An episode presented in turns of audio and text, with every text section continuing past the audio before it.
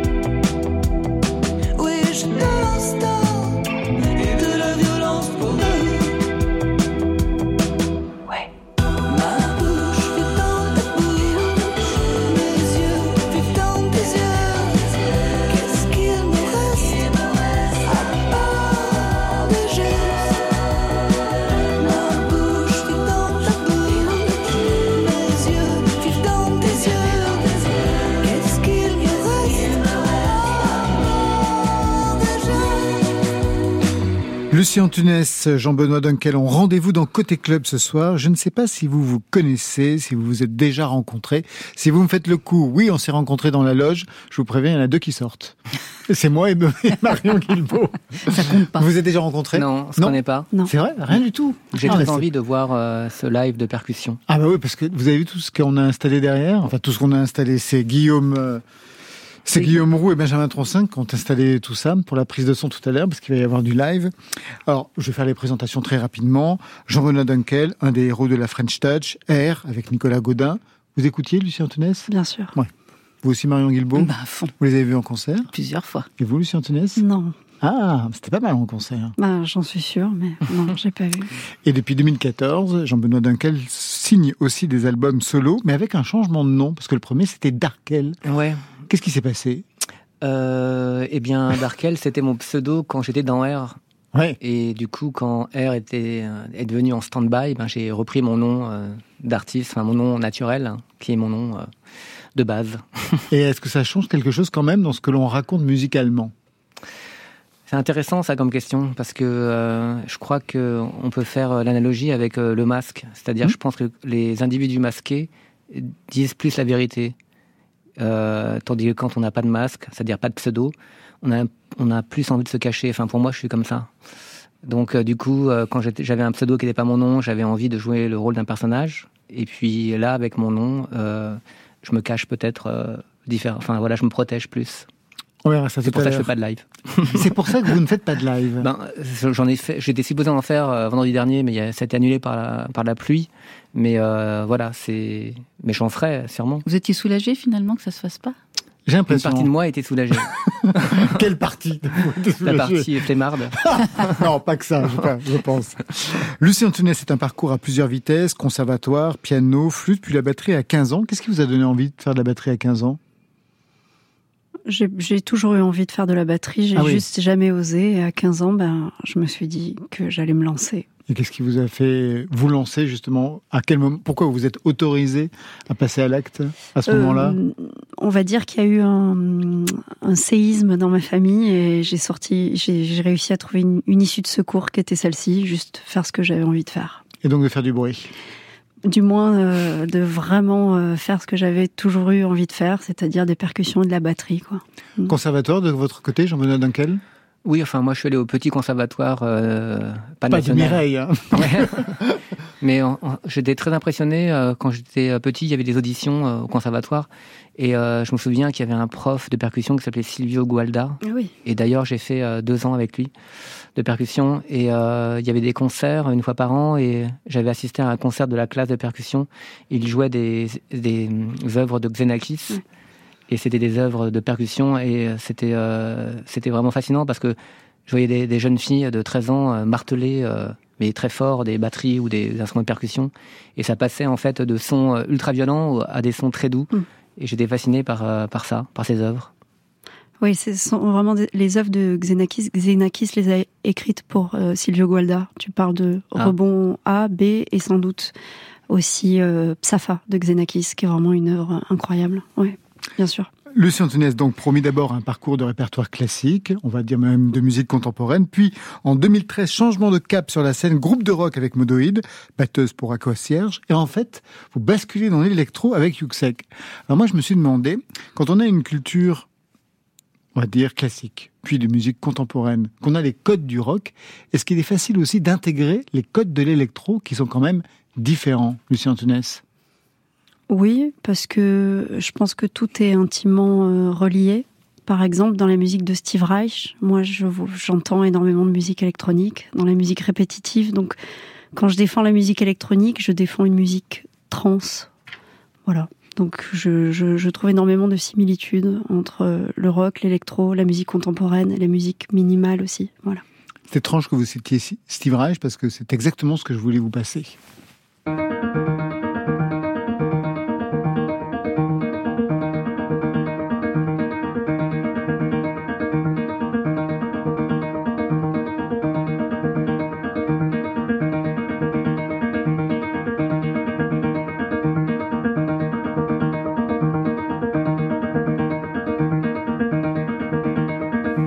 Variations, la progression de Steve Reich, Terry Riley, c'est quelque chose qui vous parle aussi, je vous l'imagine de votre côté. Ouais, j'adore écouter. Steve...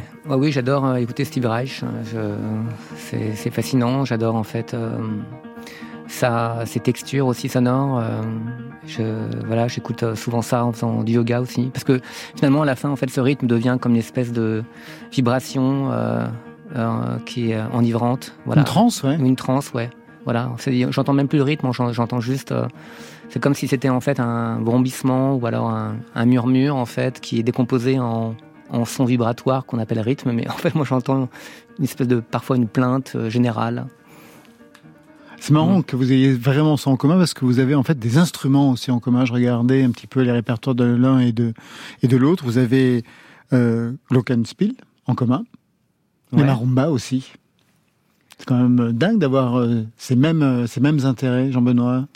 Oui, oui, mais, euh, mais parfois, moi, je joue un peu de vibraphone et de marimba, mais avec un archet, pour faire des, euh, des espèces de nappes hein, acoustiques. Donc, euh, pas Et forcément en rythme. Lucien Tunès, Ça m'arrive aussi. de faire ça. Oui. Le Glockenspiel aussi. Dans les deux, dans les deux cas, c'est quelque chose qui vous relie. C'est plus dur le glockenspiel à à l'archet, je crois. Non, bah l'arche, c'est impossible. Mais euh, ouais, ouais, un petit peu de glockenspiel, euh, c'est- c'est c'est rigolo, c'est enfantin, c'est beau. Le. Célesta, le Célesta aussi. Moi, plus de Célesta que de Glockenspiel. Les ondes Martino Zand Martenot, j'en ai beaucoup utilisé dans l'album euh, le, le Sergueï. Sergueï, ouais. Mm. De votre côté Martenot, non, j'en ai pas, mais parfois ce type de son un petit peu euh, synthétique, euh, j'ai des synthés ou des Moog qui reproduisent à peu près le même effet, donc euh, je fais l'économie euh, d'un instrument. Allez, on va partir tout de suite en live avec vous, Lucien Tounès, avec un premier extrait de cette version de luxe de l'album Sergei qui date de 2019, une version augmentée avec un inédit. Jacob, alors, vous êtes derrière nous, vous allez peut-être décrire tout l'appareillage que vous avez. Oui, alors le titre que je vais jouer en effet s'appelle Jacob. Alors à ma gauche, j'ai un vibraphone, justement, qui est amplifié euh, par un système. Ce sont des micro piezo qui sont sur chaque lame et que je peux passer dans des pédales d'effet. Euh, et ensuite, j'ai une batterie un peu éclatée autour de moi parce que je joue debout et j'ai une, une tôle. Euh, pardon pour mon accent, mais voilà. Une je- tôle, oui. Une tôle. Euh, qui euh, joue le rôle de caisse claire à des moments, voilà, de clap. Euh, et ce morceau, je l'ai écrit euh, pour mon fils qui a euh, bientôt 4 mois. Et à vos côtés, Franck Bertou, en live sur France Inter. Petite préparation.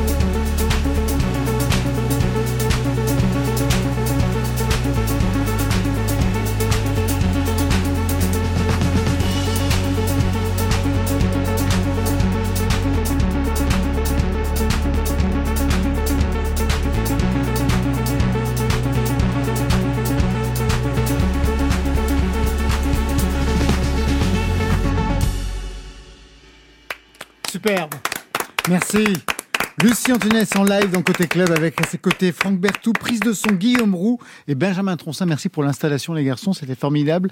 Qu'est-ce que ça vous inspire ce son, ce live? Parce que vous l'avez vu, Ben, c'est impressionnant. Jean-Benoît Dunkel. C'est impressionnant la dextérité avec le vibraphone. euh, C'est en plus en accord et tout. hein, c'est c'est super beau. Et surtout, euh, ce qui est beau, c'est que c'est expressif, c'est-à-dire que le fait que ce soit joué à la main euh, donne de, de l'expressivité euh, acoustique aux instruments et c'est original par rapport à- au style de l'électro qui généralement est un, peu fait sur ordinateur. Donc là, c'est c'est euh, voilà, j'aime bien, c'est expressif. Bah, tout l'enjeu d'ailleurs de Sergei, c'était ça, c'est d'avoir euh, de jouer euh, de l'électro mais avec euh, de l'acoustique. Exactement, c'était exactement ça. C'était un peu le challenge de pouvoir euh, justement défendre une, une- une musique qui est normalement jouée avec des machines. Là, j'ai laissé les machines, mais il y a beaucoup de choses qui sont pilotées par des instruments acoustiques. Juste une question par rapport à ce titre Sergei en 2019. Qu'est-ce que ça racontait, ce prénom russe? Pas grand-chose. En vérité, c'est un prénom euh, que j'ai donné à un enfant intérieur. Serge euh, est un être euh, que j'ai souvent connu dans des formes différentes, euh, voilà, que ce soit dans la famille ou des gens que j'ai rencontrés. Et du coup, j'ai adopté euh, cet enfant intérieur et je l'ai appelé euh, Sergueï. Voilà, Et Jacob, c'est le dernier enfant, ça c'est le vrai? Ça c'est le vrai. Très bien. Vous revenez donc sur cet album de 2019 avec des versions live. Je voudrais qu'on écoute un extrait de Attends, mais la version album de 2019.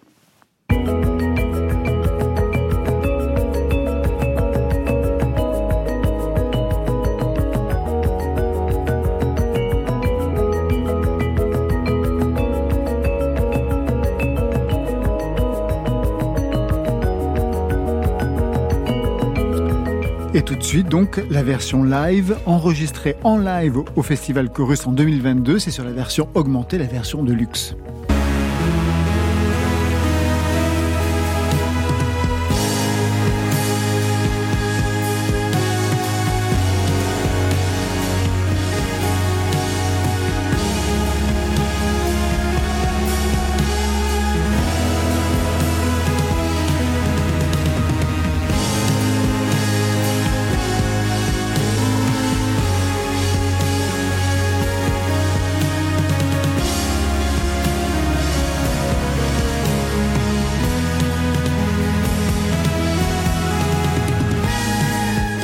Manifestement, le live change tout. Vous êtes combien, en Antunes. vrai C'est pas possible. Ah, c'est c'est vraiment génial qu'on puisse euh, parler de ça. C'est c'est le, c'est- je suis dans le cœur de cette euh, réflexion live et studio.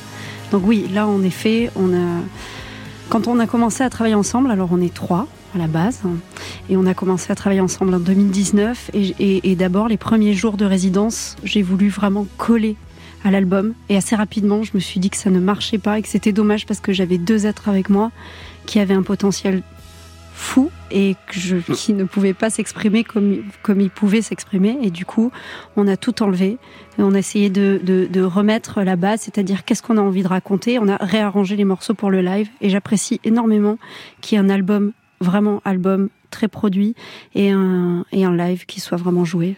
Mais pour la suite, pour l'album qui arrivera en 2023, est-ce que vous n'avez pas envie de réconcilier les deux C'est-à-dire de travailler le live dans l'album, sans que ça soit pour autant un live déjà sur scène? C'est toute la, la question actuelle. C'est ce qui, c'est, c'est ce qui freine un peu euh, les, les démarches actuelles, euh, qui sont que les compositions existent et euh, maintenant elles peuvent prendre plein de chemins. Voilà. Et donc euh, je peux me rapprocher de quelque chose de très électronique, comme je peux aller vers quelque chose de très live et finalement enregistrer un album euh, beaucoup plus live. Voilà. Et cette question, je pourrais répondre dans quelques semaines. Là, je suis vraiment euh, dans le cœur de cette réflexion-là. Vous êtes dans la réflexion toute seule ou vous avez une équipe qui pense aussi avec vous, Lucien J'ai j'ai une équipe qui pense avec moi. Euh, surtout les, les personnes qui m'accompagnent, c'est-à-dire euh, Crybaby, qui, qui sont mes managers et, et labels, ainsi que Infine. Et elle, Voilà. elle pèse dans quel côté? Elles, elles, elles, elles suivent, elles suivent mes réflexions et elles sont très à l'écoute et c'est toujours un, un, un échange, c'est-à-dire que tout est possible à partir du moment, juste quand on prend une route, on y va. faut juste être persuadé de, de ce qu'on va défendre. Voilà, et c'est c'est très changeant tout le temps. Vous comprenez justement ce, ce dilemme, Jean-Benoît Dunkel Est-ce que vous l'avez vécu avec R Euh, on a vécu d'autres dilemmes. Le fait qu'au début, quand on jouait en live, c'était moins bien que sur l'album. Ah oui, d'accord. ah oui, ça c'est.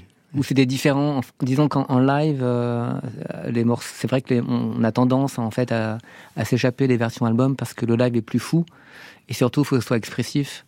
Et euh, enfin, dans le cas de R, euh, il y avait une batterie sur scène, donc du coup, ce qu'on faisait était plus rock, beaucoup plus rock. Et parfois, ça détonnait ou ça se reprenait un petit peu euh, les gens qui étaient habitués à un son très soft, très produit, euh, très euh, contrôlé sur les albums.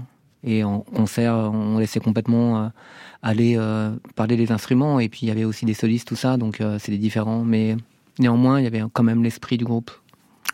Une dernière question avant de vous faire retourner en live ici au studio 621, Lucien Antunes. Pour Sergueï, quelque chose aussi avait changé parce que euh, vous aviez composé, je crois que c'était en 2014 et puis ensuite un peu plus tard, des musiques, enfin des, oui, des musiques de spectacle, c'est-à-dire de spectacles musicaux. Donc ça veut dire généralement une dramaturgie. Et pour Sergueï, il n'y avait plus du tout cette dimension-là. Est-ce que c'était important de s'échapper d'une dramaturgie?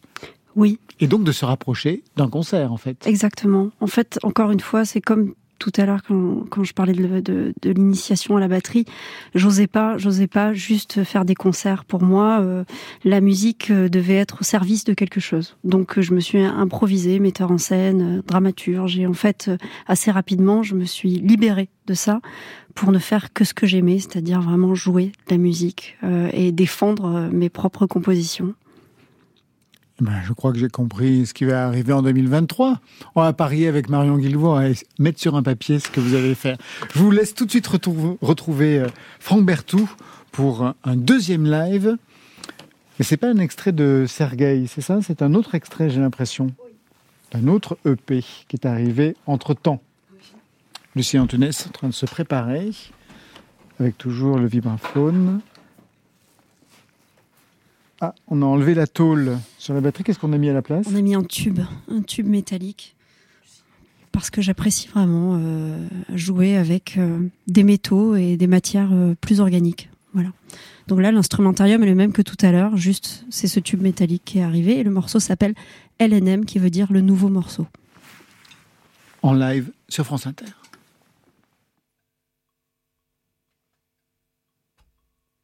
Where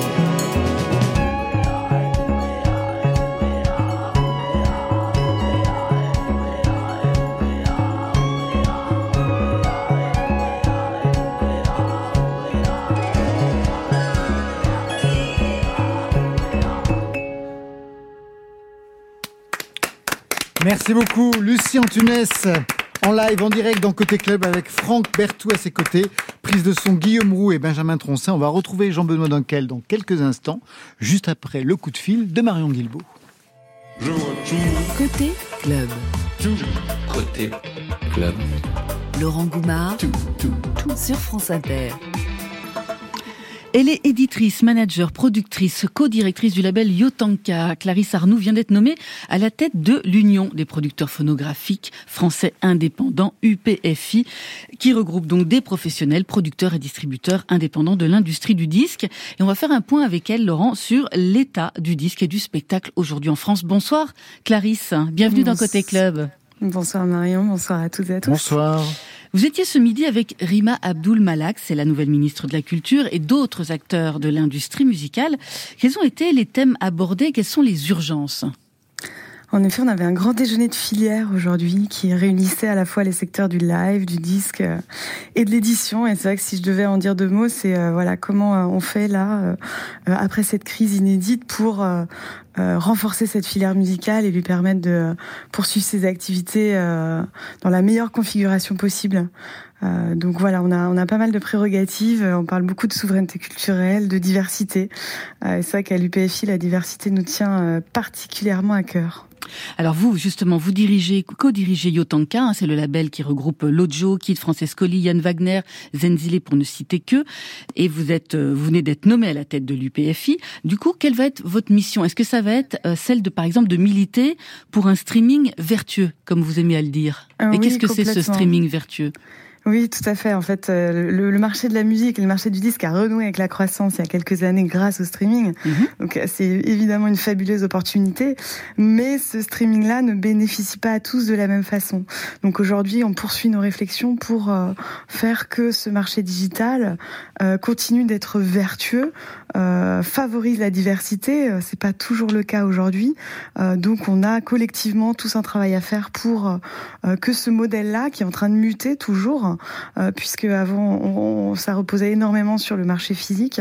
Aujourd'hui, c'est plus le cas ou moins le cas, Euh, et on a encore euh, beaucoup beaucoup à construire, on va dire collectivement, avec les plateformes, avec la filière, pour continuer à ce que ce soit vertueux, équitable le plus possible. Oui, au niveau de la redistribution et au niveau de l'accès même aux playlists, hein, parce que finalement, c'est presque plus compliqué aujourd'hui de rentrer en playlist sur Spotify que rentrer en playlist sur Énergie il y a quelques années. Jean-Benoît Dunkel, euh, Lucie Antunes, qu'est-ce que ça vous inspire, vous, euh, euh, ce que vient de, de dire Clarisse? Vous pensez qu'il faut vraiment militer pour un, un streaming plus vertueux?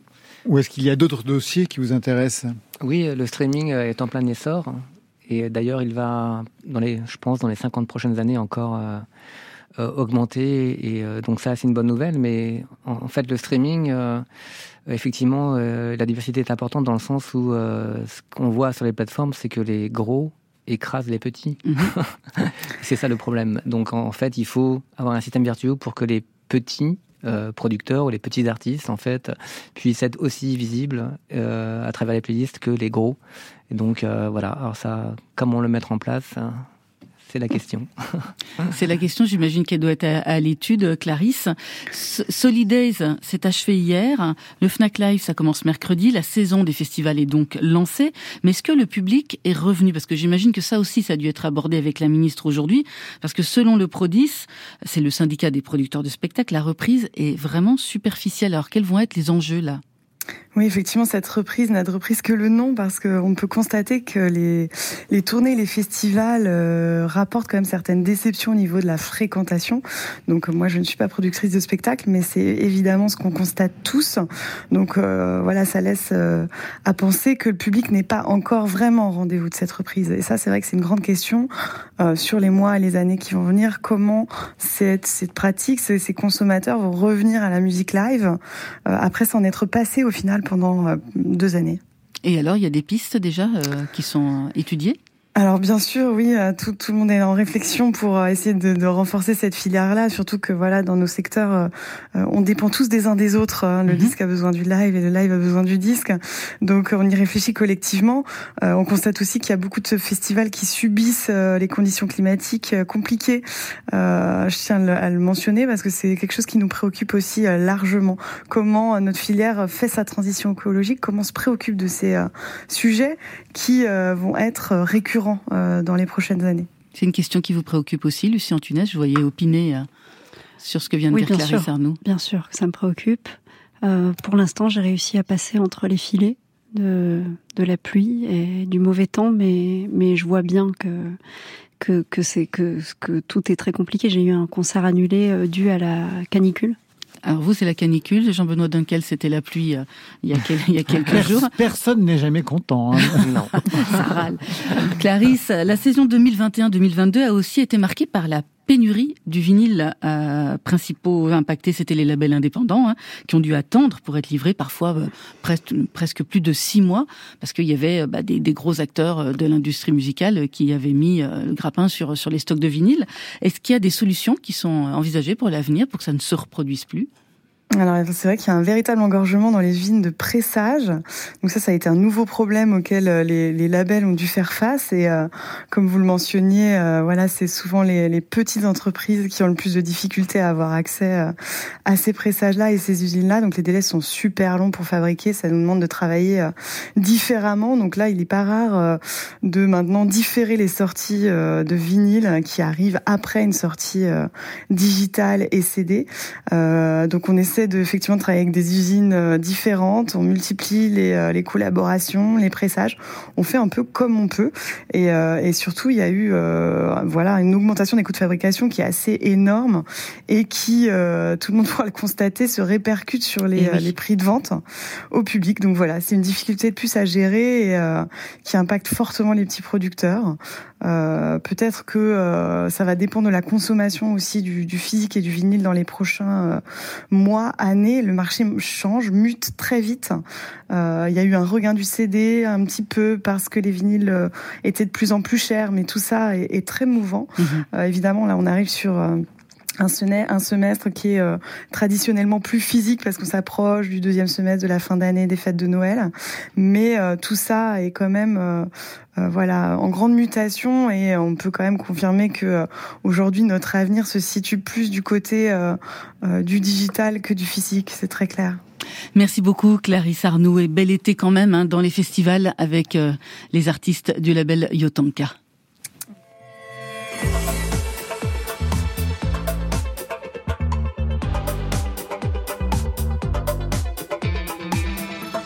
Lucie Antounès, dans la playlist de France Inter, il y a un artiste que vous connaissez bien, c'est Julien Gasque. Oui. C'est avec lui, vous aviez mis au point d'ailleurs Sergueï. Alors, Il était là dans le... il- il- je, je l'ai fait participer, mais je, non, il- on n'a pas mis au point Sergueï ensemble. En revanche, Julien Gasque a joué un rôle très important dans ma vie parce que Julien Gasque fait partie de ces gens qui connectent les autres. Et donc, euh, c'est lui qui m'a mis un, un pied euh, dans la musique actuelle, puisqu'il s'est souvenu de moi. On s'était rencontrés dans un bar, et il a une mémoire incroyable. Et du coup, quand il cherche, quand Moodoid cherchait une batteuse, il Ah, s'est souvenu de moi. D'accord. Et donc, c'est c'est à partir de que entré. que je suis rentrée dans la musique Que actuelle. tout a basculé. Voilà. Aujourd'hui, il fait aimer Amour avec velours. Amour, velours,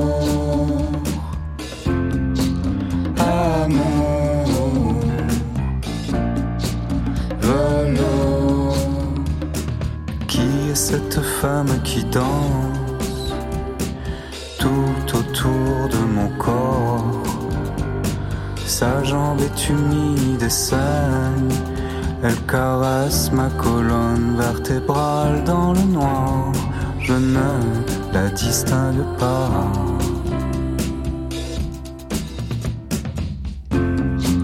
Amour, velours,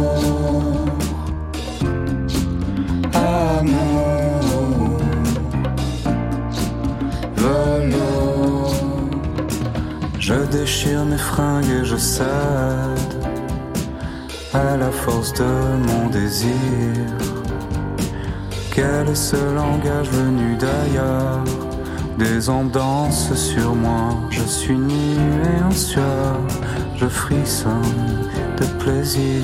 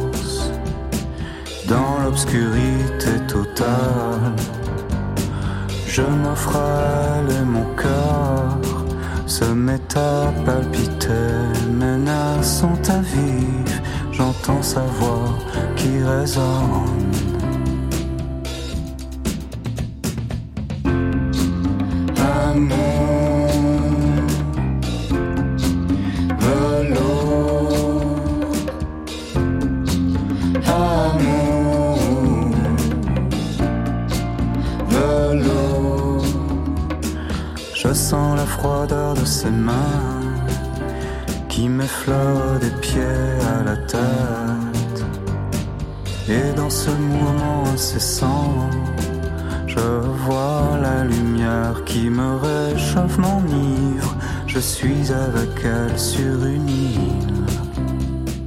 Lucie Antounès et Jean-Benoît Dunkel sont les invités côté club ce soir. Jean-Benoît Dunkel de retour avec un nouvel album solo, Carbone. On va y revenir. Quand je dis solo, bien sûr, on pense à l'aventure du duo héros de la French Touch, R, avec Nicolas Godin. On va d'abord liquider le dossier. Chacun travaille de son côté. Pas d'album en vue en commun? Non. Parfait, ça y est, c'est fini. Jean-Benoît Dunkel, troisième album pop électro à dominante instrumentale, mais on repart en arrière. Premier album 2014 d'Arkel avec ce titre que j'adorais, At the End of the Story. And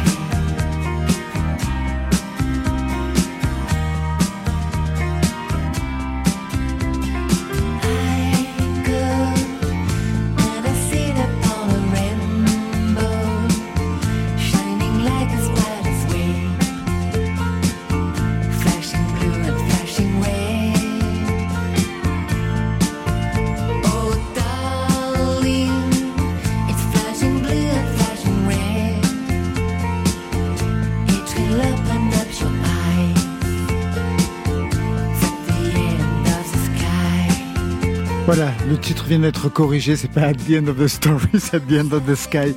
Comment écoutez-vous ce titre, ce son que vous faisiez à l'époque? Avec douleur. C'est vrai? Oui, me- Jean-Benoît Dunkel Euh, Moi, j'aime pas m'écouter parce que je ne, en fait, je n'entends pas la qualité, je n'entends que les défauts et j'entends le, le travail et les, les choses qui me plaisent pas. Donc, euh, j'ai pas du tout une écoute euh, lâchée ou objective ou voilà, c'est complètement personnel et c'est une écoute torturée. Pareil quand vous écoutez les albums de R? Euh, ça dépend. Quand c'est des très vieux morceaux, parfois je suis dans un état de choc parce qu'il y a longtemps que je les ai pas écoutés, donc du coup je les découvre. Et euh, il y a des morceaux, euh, ça dépend des morceaux. Il y a des morceaux où je vois des, je vois, enfin j'écoute comment c'est fait. Et je, quand vous savez quand on voit comment c'est fait ou quand on écoute comment c'est fait, on, Ouais. on est moins, euh, on est dans un moins dans un état de voilà de, de magie. Mais sinon, parfois, je suis agréablement surpris. Mais ça, c'est vraiment, c'est un peu comme quand on rentre chez soi et qu'on a des photos de, de soi chez soi, on, les- on les regarde pas. Enfin, euh, vous voyez quand Vous on, êtes bien le seul. Non, mais quand on se regarde en photo, on s'aime pas, ou quand on écoute euh, sa propre voix, on, on, on s'aime pas aussi. Donc, on a un rapport particulier avec euh, avec ça. Partagez cette, euh, cette position, Lucien Tounès? Oui, je partage complètement cette position. Très bien. Bon alors le supplice va continuer puisque quatre ans plus tard, deuxième album signé Jean-Benoît Dunkel, extrait.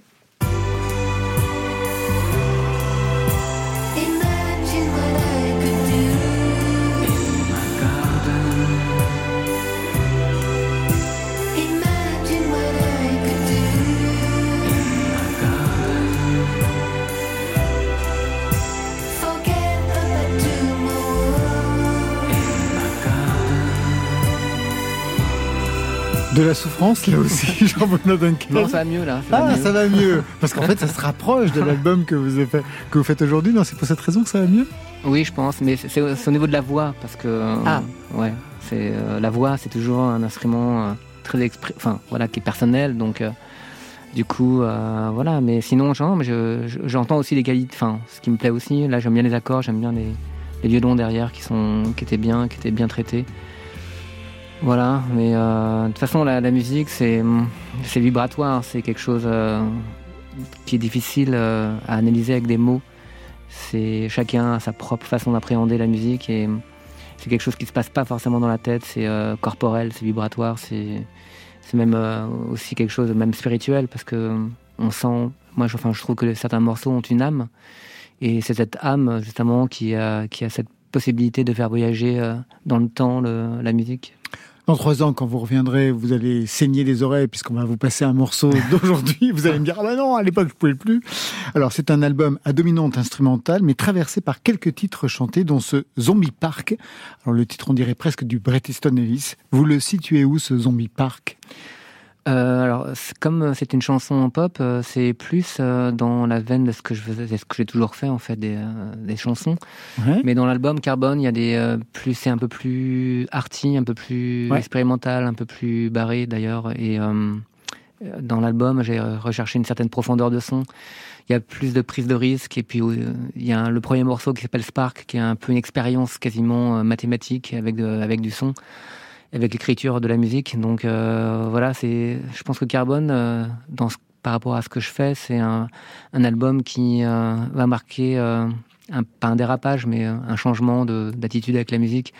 Auparavant, j'étais un petit peu toujours dans la lignée de, du groupe euh, R, dans le sens où euh, il y avait cette volonté de, de faire des chansons, de faire euh, parfois des choses qui passent à la radio ou quoi que ce Mhm. soit. Et là, euh, maintenant, je c'est plus que j'en ai, c'est que ça m'intéresse pas. C'est pas ça. C'est que je suis passé à autre chose en fait. Euh, voilà. Enfin, j'ai l'impression que je pense plus à mon public et euh, vraiment à mon public vraiment hardcore qui aime euh, la, pro- la profondeur ou les, les morceaux euh, tripants ou, ou les morceaux euh, déstabilisants ou un petit peu euh, voilà arty. Pour l'instant, la version pop, avec ce titre-là. Et ensuite, d'autres versions.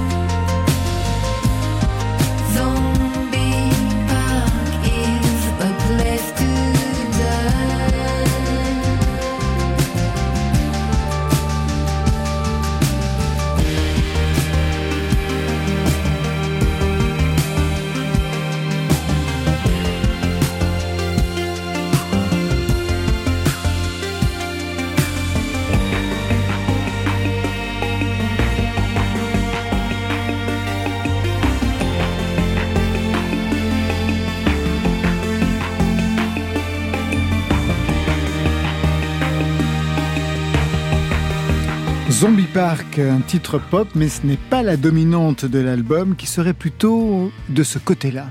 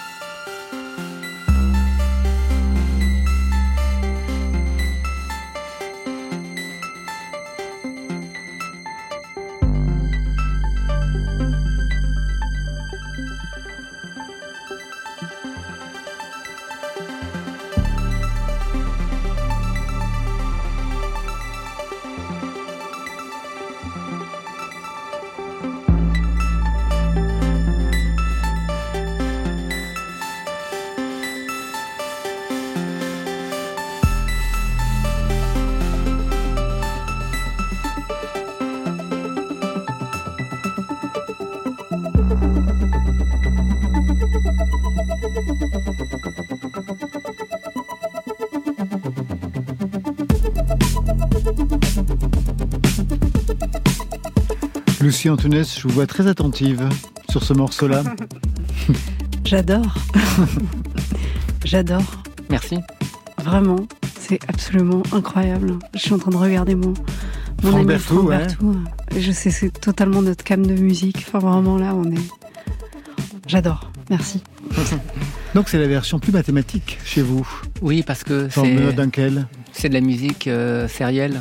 Oui. Euh, C'est-à-dire que c'est une série de notes, toujours la même. Euh, fa, do, sol, ré, la, mi, si. À l'envers, ça fait si, mi, sol, do, fa. Et du coup, euh, la basse fait la même série, la, mélodie fait la même, série, les arpèges font la même série. Donc du coup, voilà, c'est une expérience. Moi, je pense que inévitablement, la musique, ce sont des sciences physiques ou des mathématiques qu'on entend, puisque c'est une organisation euh, de vibrations, on va dire, plus ou moins harmonieuse, plus ou moins rythmée, plus ou moins espacée. Et donc, euh, donc là, en fait, voilà, il y a- il y, a une série de, de notes qui est toujours la même, mais en même temps, ça crée justement euh, des sentiments. Et c'est intéressant justement de faire en sorte euh, de- d'avoir des variations de dans ces sentiments avec la même chose en fait. Donc c'est un exercice, voilà. C'est un exercice. Vous étiez prof aussi Oui. Mathématiques, chimie, physique, ça dépend les portraits que j'ai lus de vous. J'étais ben, une année mathématiques et une année sciences physiques, mais c'était vraiment, euh, j'étais très jeune et je pense que j'ai bien fait de faire de la musique parce que j'avais pas forcément la vocation d'être euh, professeur. Mais j'ai, euh, je pense que quand on est prof, on, on monte sur scène aussi. On fait son show, on fait euh, 8 heures de show par jour parce qu'il faut capter l'attention euh, des jeunes et euh, il faut donner de l'émotion pour euh, capter cette attention. Donc c'est presque, enfin, il y a des, des similitudes entre artistes et professeurs. Vous avez aimé enseigner? J'ai aimé enseigner parce que j'ai aimé avoir euh, ce contact avec de- des jeunes euh, générations. Mais en même temps, j'ai réalisé euh, les difficultés des professeurs et j'ai pris conscience de, l'énorme travail à faire pour améliorer notre système qui est supposé être le meilleur. Mais en fait, il y a pas mal de choses à, à revoir. La musique et le succès vous a sauvé du professorat Oui, oui, ça m'a sauvé, ouais. Sinon, j'aurais été, euh, je pense, prof de sciences physiques, oui, sûrement, ouais. Une question par rapport au titre. Je reviens au prof de sciences physiques. Carbone. Vous voyez ce que c'est, carbone, Lucien Tunès Précisément? Non, pas précisément. Vous lui faites un cours? Ben, Jean-Benoît carbone, Dunkel c'est un- c'est un élément physique. Oui, mais qui a une particularité. Euh, ben, ils ont tous leurs particularités. Euh, Celui-là, le carbone, il est tout autour de nous. Euh, il est notamment présent dans les molécules organiques, donc dans notre corps.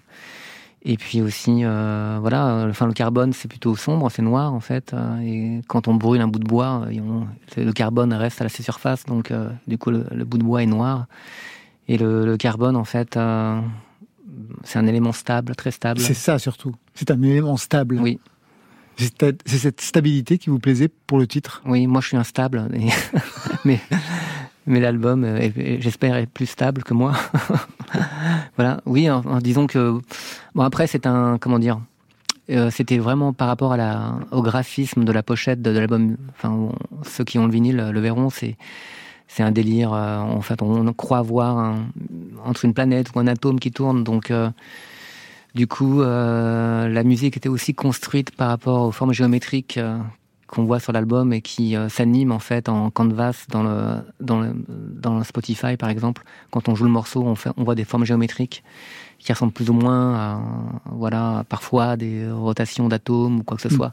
Donc il y a tout un un délire comme ça, euh, graphisme, de graphisme par rapport à Et spatial aussi. et spatial, ouais. Mais ça, vous l'avez depuis, depuis le début, même du côté de R. Vous aviez cette dimension-là. Le mot stars revenait dans pas mal de titres. Dans vos propres productions, le mot space aussi revient dans beaucoup de titres. Quelle est votre culture dans ce domaine? Euh, Ben, disons que euh, de façon euh, vibratoire, la musique, enfin notamment avec au départ avec R, c'était un peu pour décoller. Je pense que c'est voilà le but de la musique, c'est de d'offrir un espace confortable dans lequel en fait on s'échappe hein. et euh, du coup euh, nous on voulait un, une échappatoire puissant jusque dans, dans le ciel, dans le cosmos. Et d'ailleurs, je trouve que quand, quand on regarde les étoiles et les, les planètes, ça nous rassure. On se sent, on se sent en état d'écouter de la musique puisque on voit la vérité, la vérité qui est qu'on on est tout petit dans un énorme espace. Et, euh, et donc, du coup, moi, ça me rassure, ça me, ça me rend, euh, ça, ça m'ouvre mes chakras. Eh bien voilà, ça sera le mot de la fin pour ce soir. On a parlé, tout à l'heure, vous parliez justement de faire euh, le matin. Qu'est-ce que vous faisiez? Oui, Du yoga. du yoga. Ah oui. Et on finit par les chakras, c'est parfait. Côté club, c'est fini pour ce soir. Merci, Lucien Antunes. Merci à vous. Sergueï ressort en version augmentée de luxe et vous serez sur scène le 9 juillet au festival Days Off à la Cité de la Musique à la Philharmonie de Paris, le 21 au festival Jardin Sonore de Vitrolles, le 29 juillet aux Escales de Saint-Nazaire et ça se poursuit tout l'été jusqu'en novembre. Merci Jean-Benoît Dunkel. Merci. Troisième album Carbone et pas de concert, Dieu merci, on l'aura bien compris. Ça c'était pour aujourd'hui. Demain, Le gars solide au cœur de pierre, mâchoire virile, un peu trop fier, c'était mon enfer.